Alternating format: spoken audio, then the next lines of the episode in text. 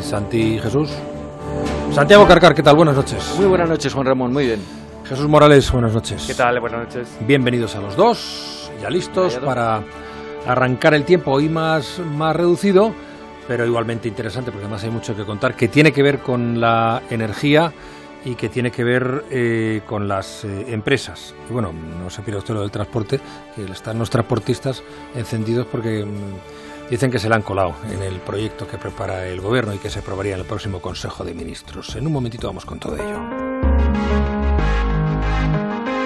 Antes reparte cartas Ignacio Rodríguez Burgos con su mirada cítrica. Ignacio, buenas noches. Saludos, buenas noches. En España se entierra muy bien, eso dicen, sobre todo cuando se trata de desplazar a alguien del poder.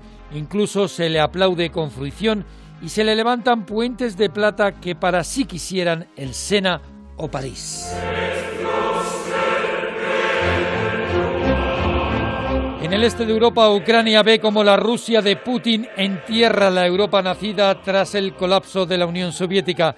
El gobierno de Kiev denuncia nuevos ciberataques contra su administración, contra el Ministerio de Exteriores, contra el de Defensa y contra varios bancos. Es la nueva guerra. No necesitas tanques, no necesitas infantería para controlar un país. Sencillamente se le barre de Internet, se le barre digitalmente.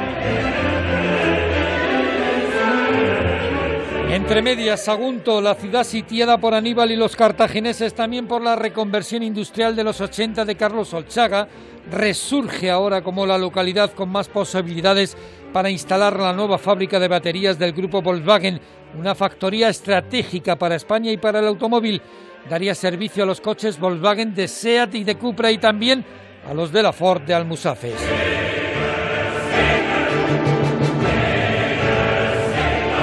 El funeral de los motores de combustión en la automoción está más cerca de lo que piensan los interesados. Uno de los clavos en el ataúd de los motores de gasoil y de gasolina llegará la semana que viene con la nueva ley de movilidad donde se promocionan transportes sostenibles. Se abre la puerta al establecimiento de zonas de baja emisión con limitaciones más estrictas a los coches con motores de combustibles fósiles. Son las zonas de bajo emisiones no solo en las grandes ciudades, también en las pequeñas. Los camioneros están con la mosca detrás de la oreja, miran el espejo retrovisor, no se fían del gobierno, temen que el Ejecutivo no cumpla con los compromisos del acuerdo de Navidad que frenó la huelga en el transporte. El lobby de los cargadores quiere cortar las alas al acuerdo con los camioneros, mientras el coste energético sube y sube y sube por la culpa de Ucrania. Rabobank, la entidad financiera neerlandesa, calcula que si el conflicto de Ucrania deriva en una guerra de seis meses, el precio del gas se elevaría a un equivalente de 175 dólares el barril de petróleo y se cortaría abruptamente el comercio de cereales y de maíz en la zona. No solo se encarece el gas y el petróleo, también el aluminio y el níquel. Además, la IREF, la Autoridad Independiente de Responsabilidad Fiscal, saca punta a sus sistemas de control del gasto público, reclama evaluar el programa de avales de líquido y reclama un nuevo marco fiscal para cuando regresen las reglas de gasto de la Unión Europea.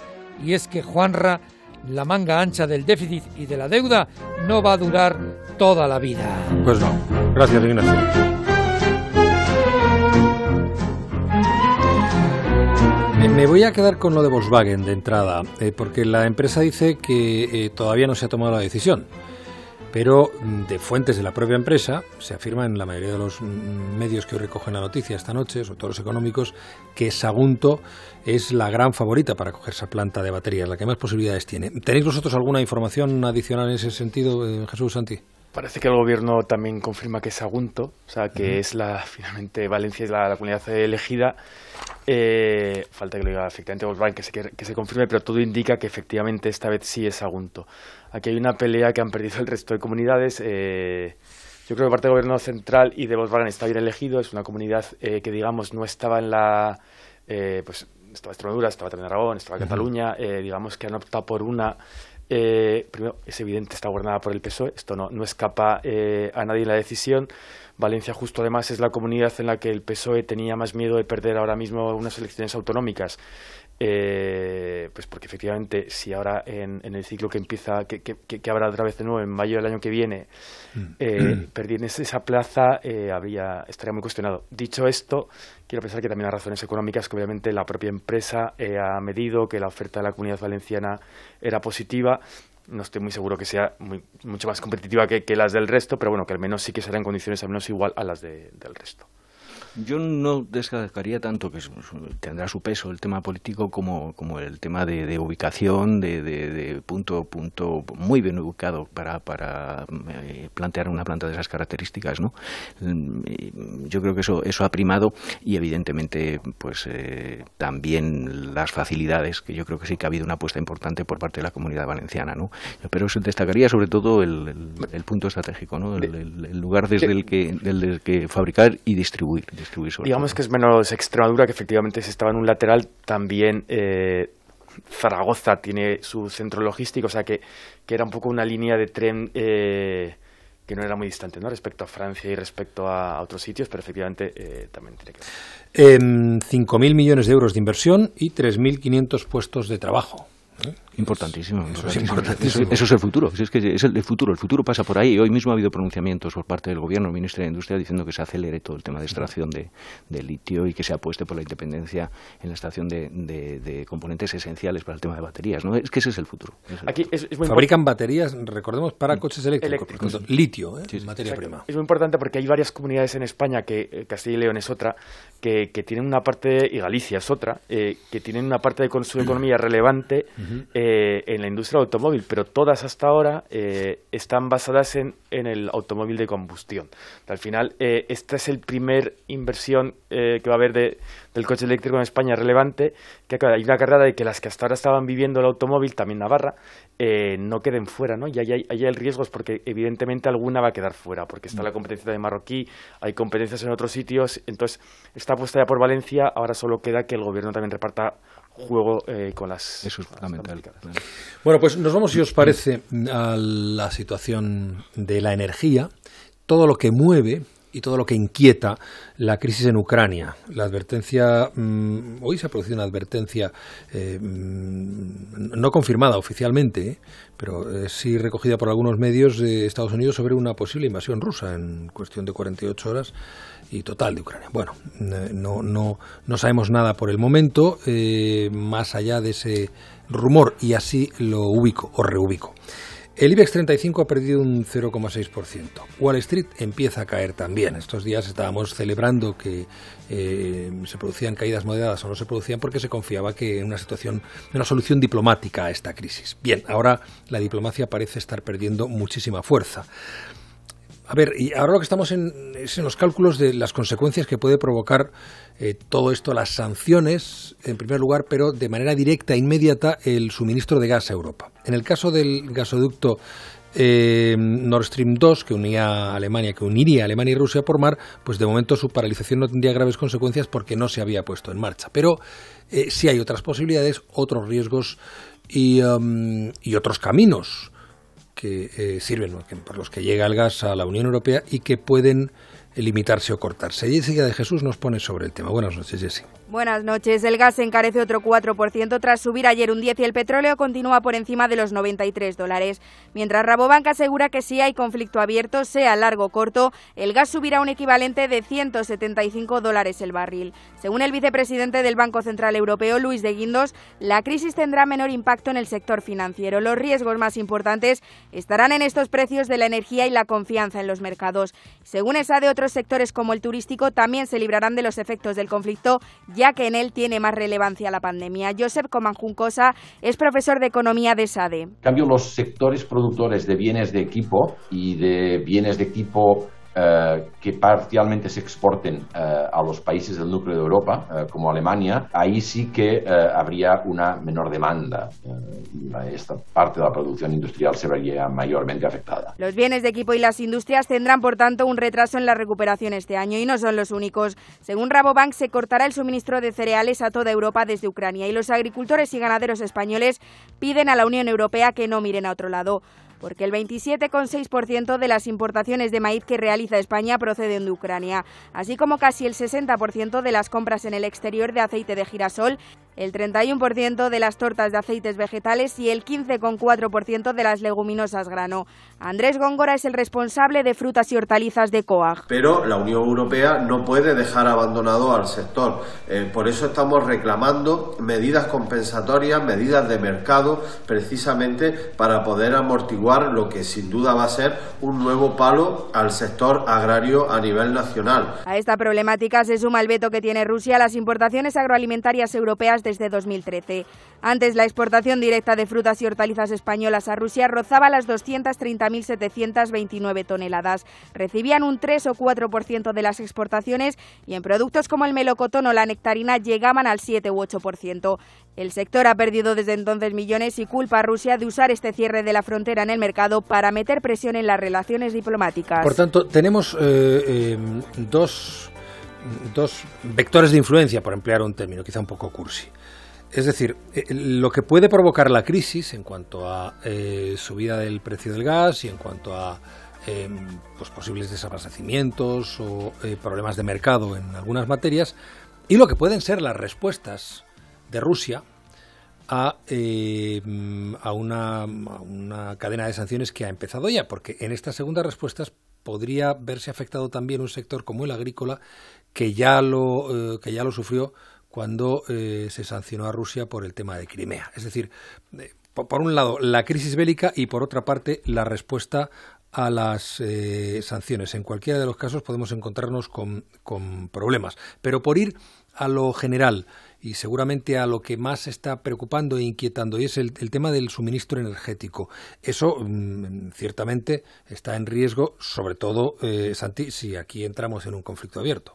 Por supuesto, por supuesto. En caso está en riesgo todo. Por supuesto, por supuesto. Ya el impacto, el impacto del conflicto mm, ya es importante, porque eh, alguna, la comisaria de competencia sí ha explicado y hay opiniones que dicen, bueno, esto del Nord Stream 2 es el, gasoducto entre Alemania y Rusia por el Báltico. Bueno, pues no tiene por qué influir en los precios. Bueno, lo que, lo que sí está pasando es que de momento se paraliza, se pone entre paréntesis, y una cantidad de gas que prevista por que iba a discurrir por ese, por ese gasoducto, que son 55.000 millones de metros cúbicos al año de gas, que es una cantidad impresionante. Eso son como seis veces lo que nos llega a nosotros de gas desde Argelia. Es decir, es una barbaridad eso que iba a influir sobre los precios, abaratándolos muy probablemente y facilitando la recuperación económica tras la pandemia. Eso ya de momento está entre paréntesis. Eso no sale. El impacto económico, evidentemente, es mm. brutal.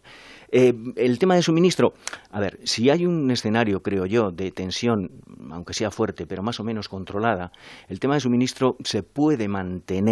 E incluso aunque Rusia eh, en algún momento endureciera su postura o cortara el suministro, cosa que no ha hecho, no ha hecho nunca, de momento ha respetado todos los contratos eh, de suministro. Bueno, incluso en el, en, el, en el caso de que se pusiera especialmente dura, Alemania, Centro Europa, podría quizá Europa, podría maniobrar y conseguir gas quizá más caro eh, eh, pues en otros en otros países no eh, en Qatar que, es buen suministrador de, de, la Unión Europea Egipto en fin podría quizá mm, en fin extender un poco el ámbito de compras y paliar siempre que sea a corto plazo, paliar esa, escasez de suministro. Pero claro, en un escenario de descontrol, es decir, si hubiera una invasión realmente de todo el territorio ucraniano, se pusieran las cosas del lado duro militar y hubiera un enfrentamiento abierto, en ese escenario nadie puede decir lo que, lo que pasará. Lo que sí se puede decir o suponer es que en ese caso el, tema de los precios del gas y el suministro quizá no sea la primera de las preocupaciones que deberíamos de tener, sino que habría otra. Una economía de guerra pues no se, no se atiene a ningún eh, elemento, digamos, racional de, tiempo de paz, ¿no? Entonces no sabemos lo que puede suceder. Desde luego lo que nos, eh, nos dice la historia de, la economía e, es, que en una guerra siempre, siempre suben los precios. O sea, la vida se encarece. O sea, que ya nos pueden contar que no, que no habrá efectos. Eh, da igual un conflicto, esta parte no es un conflicto pequeño de una región pequeña que no tiene ningún tipo de impacto, o sea, es un conflicto eh, que, que, va a alterar a toda Europa, o sea, es que, oye, el ministro de Exteriores hace unas declaraciones para, para asustarse, con lo cual ya eh, es que haya ya un conflicto real, eso, eso implica que sí o sí los precios eh, energéticos y en general los precios de transporte, los precios de alimentos, o sea, esto tienes una materias primas, materias primas. Luego a mí me extraña un poco lo que igual Santiago tú y lo que ha dicho la Unión Europea de que la Comisión hoy ha trasladado que que no, no están preocupados por el cierre de, del gasoducto, como una vez que no se había abierto, no suben los precios porque no estaba funcionando, pero no, había una expectativa muy clara de ese gasoducto, efectivamente. Entonces, el planteamiento de Bruselas, no, no se preocupen, que no pasa nada. Es un poco postureo, quizá, ¿no, Jesús? sí, pero demasiado postureo. Por no, por no aumentar el pánico, quizá, o, por dar más motivo de preocupación a unos mercados que ya están lo suficientemente inquietos, ¿no? Es decir, una postura razonable, pero evidentemente vale lo que vale, ¿no? En, en este contexto. Pero cuando te han salido todos los países trasladando esa preocupación, que te salga. Eh, la comisión, que en el fondo tiene que validar la suspensión que han forzado a Alemania a hacer, pues bueno, a mí tampoco me gusta como credibilidad la comisión, ¿no? Efectivamente es postureo, pero, pero pues, para otras cosas. Lo que está claro es una apuesta, una apuesta de, de, Alemania mm, realmente importante, ¿no? Importante, porque Alemania está cerrando centrales nucleares, eh, tiene unos compromisos de descarbonización que son los que son y que son importantes hasta el año 2030 y el gas es fundamental, el suministro de gas es fundamental, es decir, cerrar esa vía que, que, le aseguraba, mm. digamos, tranquilidad en el futuro es una apuesta importante. Para Rusia también, ¿eh? Rusia, la posibilidad de no exportar esos 55.000 millones de metros cúbicos de gas eh, es un desgarrón económico de magnitud muy, muy importante y la economía rusa no está tan poco para aguantar grandes envites. Eso quizás es un elemento que también cuenta en todo este conflicto. Por eso, aunque hablan de un cierre definitivo, yo no, igual es temporal. O sea, que estamos hablando como que ese cierre es definitivo o han vendido que es una decisión ya. Yo, yo me cuesta pensar que Alemania. No me cabe en la cabeza que se entierren 10.000 millones de, inversión en, el mar Báltico, 1.200 kilómetros de tubo bien pensados y bien conectados, sea una infraestructura que realmente se dé ya por amortizada. No, yo apostaría por, fin, digamos, que es un, elemento más de, presión y de disuasión. Bueno, vamos a dejarlo aquí de momento y nos ocupamos del transporte. Eh, seguramente eh, algunos oyentes recordarán que en diciembre tuvimos manifestaciones de transportistas para protestar por las condiciones de trabajo, que entre otras cosas eh, les obligan a cargar y a descargar la mercancía que transportan. Entre otras cosas. Hubo reuniones con el gobierno, y hubo un compromiso, la firma de un acuerdo en virtud del cual el gobierno eh, forzaría un cambio de ley para que eso sobre todo lo de las descargas, pero insisto, más cuestiones no volviera a suceder. Pues bien, hoy se ha publicado un primer borrador, le ha hecho a los transportistas y estos han dicho, bueno, ¿que esto qué es?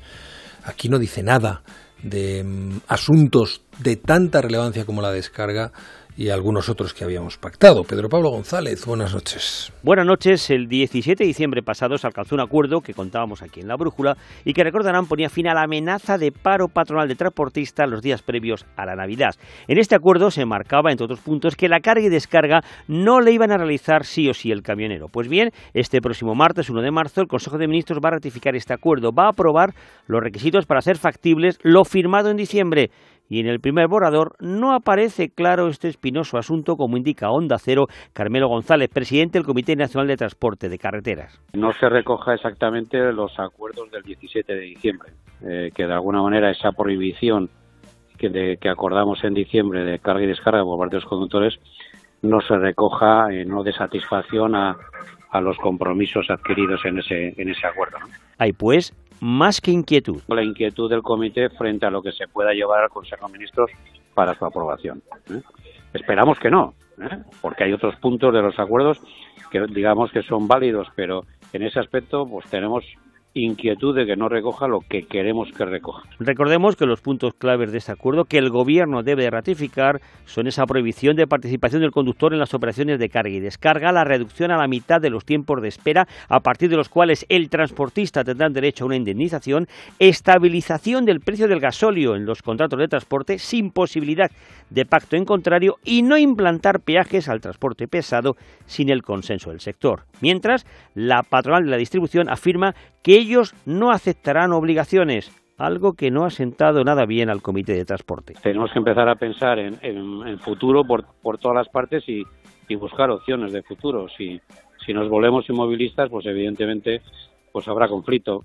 Confiemos que no, confiemos que no. Pues bien, desde el Ministerio de Transportes indica a Onda Cero que cada sector está presionando, pero se aprobará el acuerdo firmado y que ahora lo que hay son pequeños flecos que quedan por resolver con otros ministerios.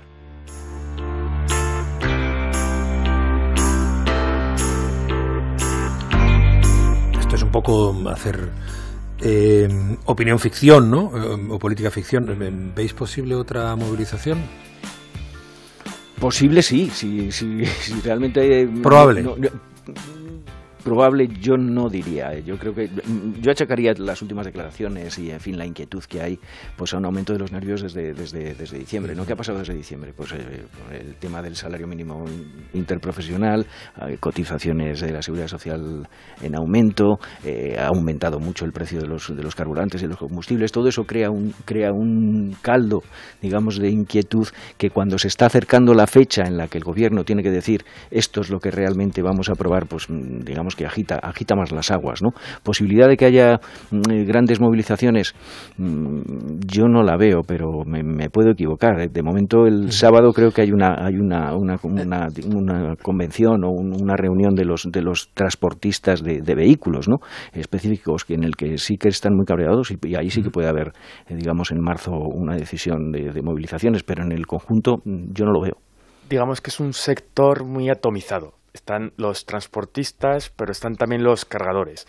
Este decreto que efectivamente el gobierno tiene intención de aprobar, tal como ha salido el borrador publicado, eh, aparentemente, o el gobierno asegura que sí que incluye todo lo que se pactó en diciembre, eh, con realmente había dos aspectos muy importantes, que era el precio del combustible, algún tipo de subvención, y luego eh, garantías de que no tenían que portear los, los propios transportistas el gobierno asegura que sí que está, y digamos que lo que hay ahora es un pulso casi interno dentro del sector entre transportistas y, cargadores de un poco cómo se reparte.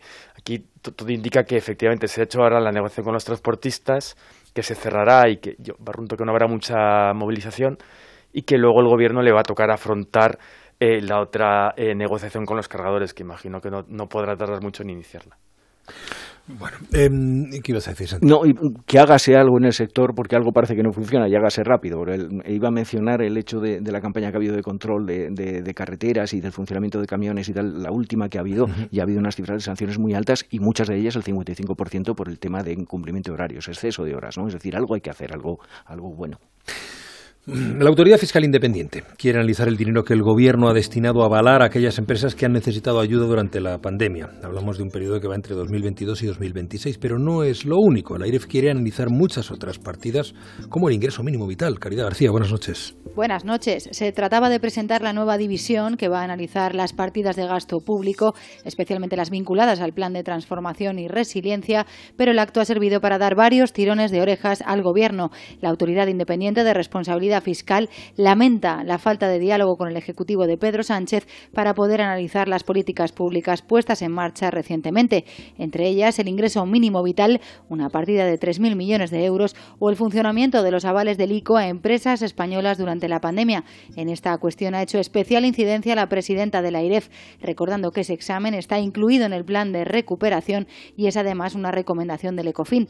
En total, 140.000 millones de euros de dinero público. Sería la mayor evaluación en la historia del organismo. Cristina Herrero también ha sugerido al Gobierno que vaya concretando su plan para garantizar la sostenibilidad de las cuentas públicas al margen de que la Unión Europea pida hacerlo de forma inmediata o no. Ha dicho textualmente la jefa del AIREF que es simplista fiarlo todo a lo que vaya a decidir Bruselas. Bueno, em, la IREF se queja de que el gobierno no da muchas explicaciones sobre qué se van a gastar los 140.000 millones de euros que nos van a dar de Bruselas. Eh, ciertamente. Está en su, está en su Tiene toda la razón.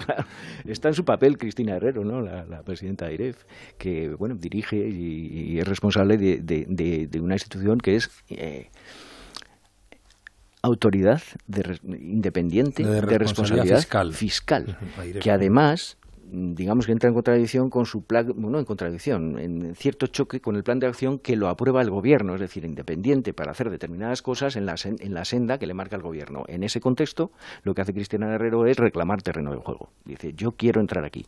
Y es importante dónde quiere entrar, en el tema de los avales del ICO. ¿Por qué? Pues que evidentemente mm, ver cómo ha discurrido esos, esos avales, si se recuperan todos o no, eso tiene un impacto, parece lógico, en las cuentas públicas. Es decir, que está en su papel Cristina Herrero de hacer esa, esa reclamación que además de alguna forma sí que está contenida en los compromisos del gobierno con, con, Bruselas. Es decir, está, está en su papel el hacerlo y determinar, que es un punto especialmente interesante me parece a mí, determinar si la forma que se eligió para ayudar a las empresas, autónomos y demás, es decir, más que financiando, más que dando, más que dando cantidades a fondo perdido, pues si eso ha funcionado o no, o cómo ha funcionado. No sé si habrá más veces eh, repetir una, ojalá no la haya, ¿no? Una, iniciativas así, pero está muy bien evaluar qué, es lo que ha pasado. Y respecto a las quejas eh, sobre, digamos, la falta de diálogo, la escasez de datos con lo que cuesta para hacer su trabajo, bueno, pues va, va de suyo, ¿no? Es decir, cuanto, cuanto, cuanto más datos tenga, más pronto se den y mejor pueda trabajar, pues mejor para su función, lógicamente. Sí, sí, no. Ahora, ahora, vamos a irnos con autónomos, que anda ya por aquí Celia, pero Jesús. rápidamente, mi, mi, impresión es que este país, imagino que todos, pero desde luego España, no pasa un análisis serio de lo que hizo a nivel de contratación y adjudicación entre marzo de 2020 y pongamos diciembre de 2021 por ser eh, generosos. O sea, es imposible, ni, avales, ni, ni, bueno, está el tema de las contrataciones de mascarillas de cualquier administración, de, de temas de oxígeno, de temas de, eh, de obras urgentes para hospitales. O sea, este país, ese examen no lo, pasa, no lo pasará, eh, pero no el gobierno central, ni, ni desde luego la Comunidad de Madrid, ni, la de, ningún ayuntamiento. O sea, ese examen hay que asumir que suspendemos y que no sé, pido a la IREF que sea un poco aquí generosa en, en, bueno, en ver el momento y cómo fue y que se evalúe que efectivamente se hizo lo mejor que se pudo en todas partes, asumiendo que hay muchas partes formales que no. Pero que haga su trabajo. Una circunstancia muy particulares. Eh, Celia Ferrero, buenas noches. ¿Qué tal? Buenas noches. Eh, ¿Qué te parece a ti esto de eh, la IREF, que mm, quiere analizar el dinero y cómo se, cómo se cómo se ha destinado a los avales y todo esto? ¿O no lo contempláis? bueno Em, a ver, eh, no te pido una valoración política de ATA, ¿eh? No, no, no, no por supuesto. Lo, que vemos, todo lo que sea pro la transparencia, bienvenido sea. Ahora bien, es cierto que hay que tener en cuenta que también han sido mecanismos muy rápidos que se han dado muchas veces, ha habido efectos de forma y que eso puede llevar a que esa trazabilidad que están buscando eh, y su capacidad de control, pues mm, no revele, no revele todo lo que puede haber habido, ¿no? Bueno, em, estamos en conversación en nuestra sección semanal de, eh, sobre los autónomos y CONI para los autónomos con Celia Ferrero, vicepresidenta de ATA. Y antes de las preguntas del consultorio, que recuerdo el teléfono 608 962 492 608 962 492 o el correo labrújula arroba onda cero punto es antes quería tu opinión sobre eh, esa decisión del Consejo de Ministros que eh, ha aprobado, aprobado ayer cambios para aquellos autónomos que estén en cese de actividad, se quedan sin la prestación, pero mantendrán las exoneraciones hasta junio. Sí, eso es. Yo creo que aquí lo positivo es que se mantienen dos extraordinarias, la de cierre administrativo, es decir, si hay alguna administración que te cierra el negocio, vas a poder acceder a esa prestación extraordinaria.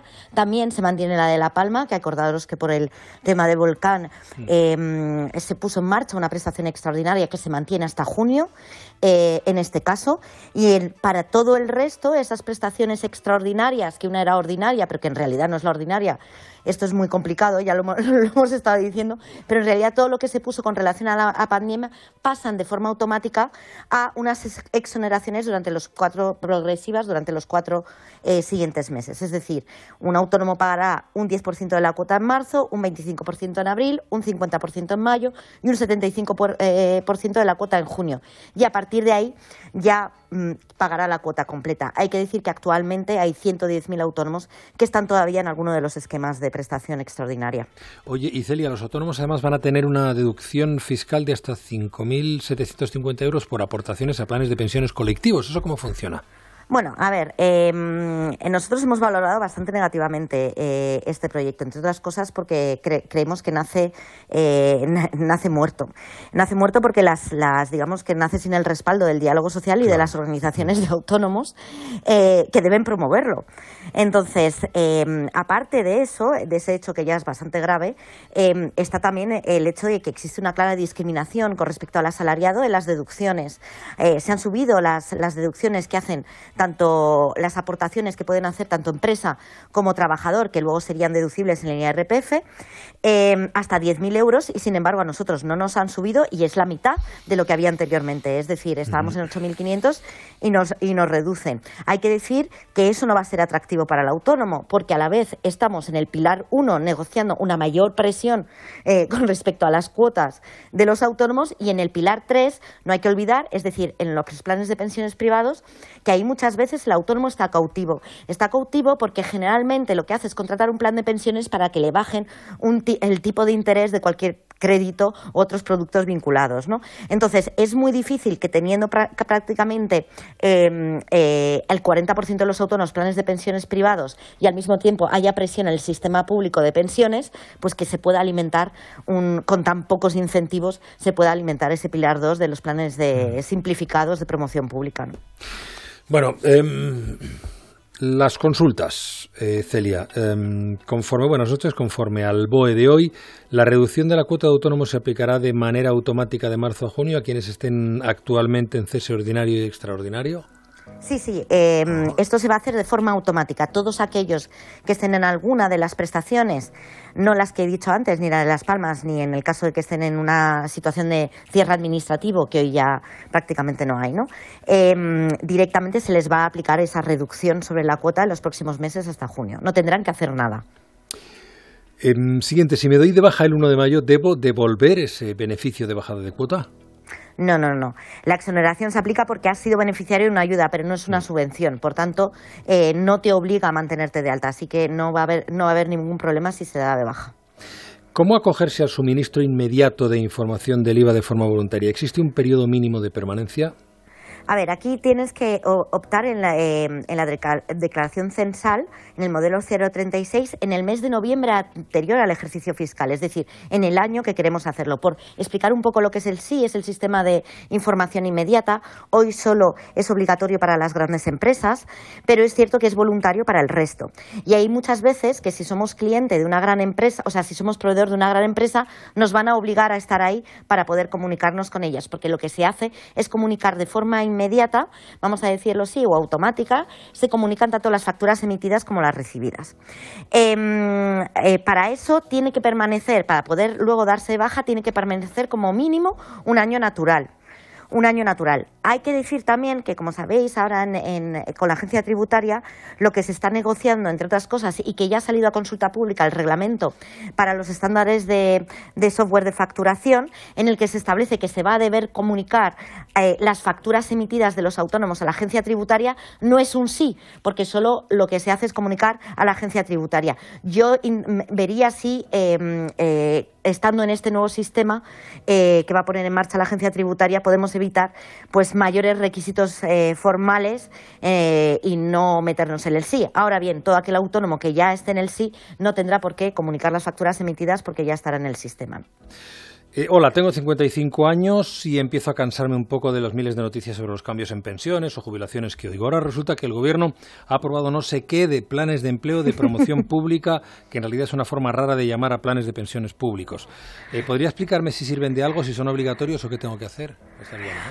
Hombre, sí, a ver, eh, esta es buena. Eh, evidentemente, el pilar 2, es decir, los planes de, los planes de empleo de promoción pública, eh, es algo que tenía que desarrollarse y es algo muy útil porque son complementarios, digamos que al sistema de pensiones de pensiones públicas. Y todo eso nos podría dar mañana un complemento a nuestras pensiones, que sabemos que entre otras cosas, pues dada la dada la situación de las arcas de la seguridad social, no sabemos cómo va a evolucionar en los próximos años. Por tanto, cualquier eh, producto complementario, sea público o privado, debería ser positivo.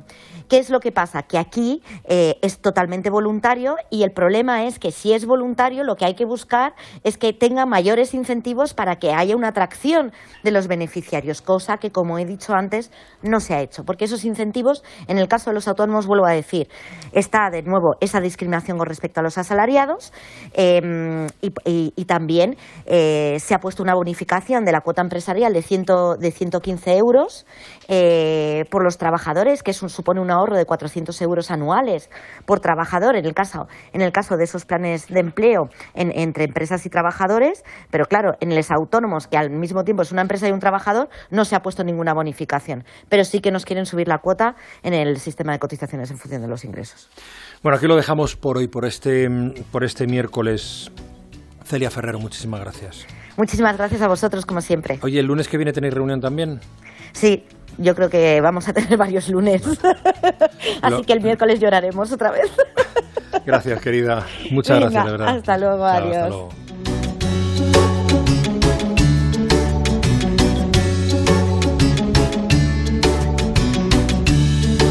Pues oye, lamentablemente Santi Jesús, Santiago Carcar, Jesús Morales, pues tengo que despediros. pues una lástima. No es que no me interese mucho vuestra opinión sobre cualquier eh, tema de los muchos que tenemos sobre la mesa, pero se nos acaba la brújula de la economía y luego vienen presionando aquí estos otros eh, tertulianos, eh, también de altura. Con temas más interesantes. Em, bueno, no sé si... viene hasta Colmenero, acaba de entrar en el estudio Colmenero, no me puedo creer. Pero viene del exilio. Están los gallegos en Madrid. Están los gallegos en Madrid. Santi, eh, Jesús, muchísimas gracias. Cuidado mucho. Buenas noches. Adiós, buenas Cerramos aquí la brújula de la economía. A y media, y 31 exactamente. 9 de la noche, 31 minutos, 8.31 en Canarias. La brújula.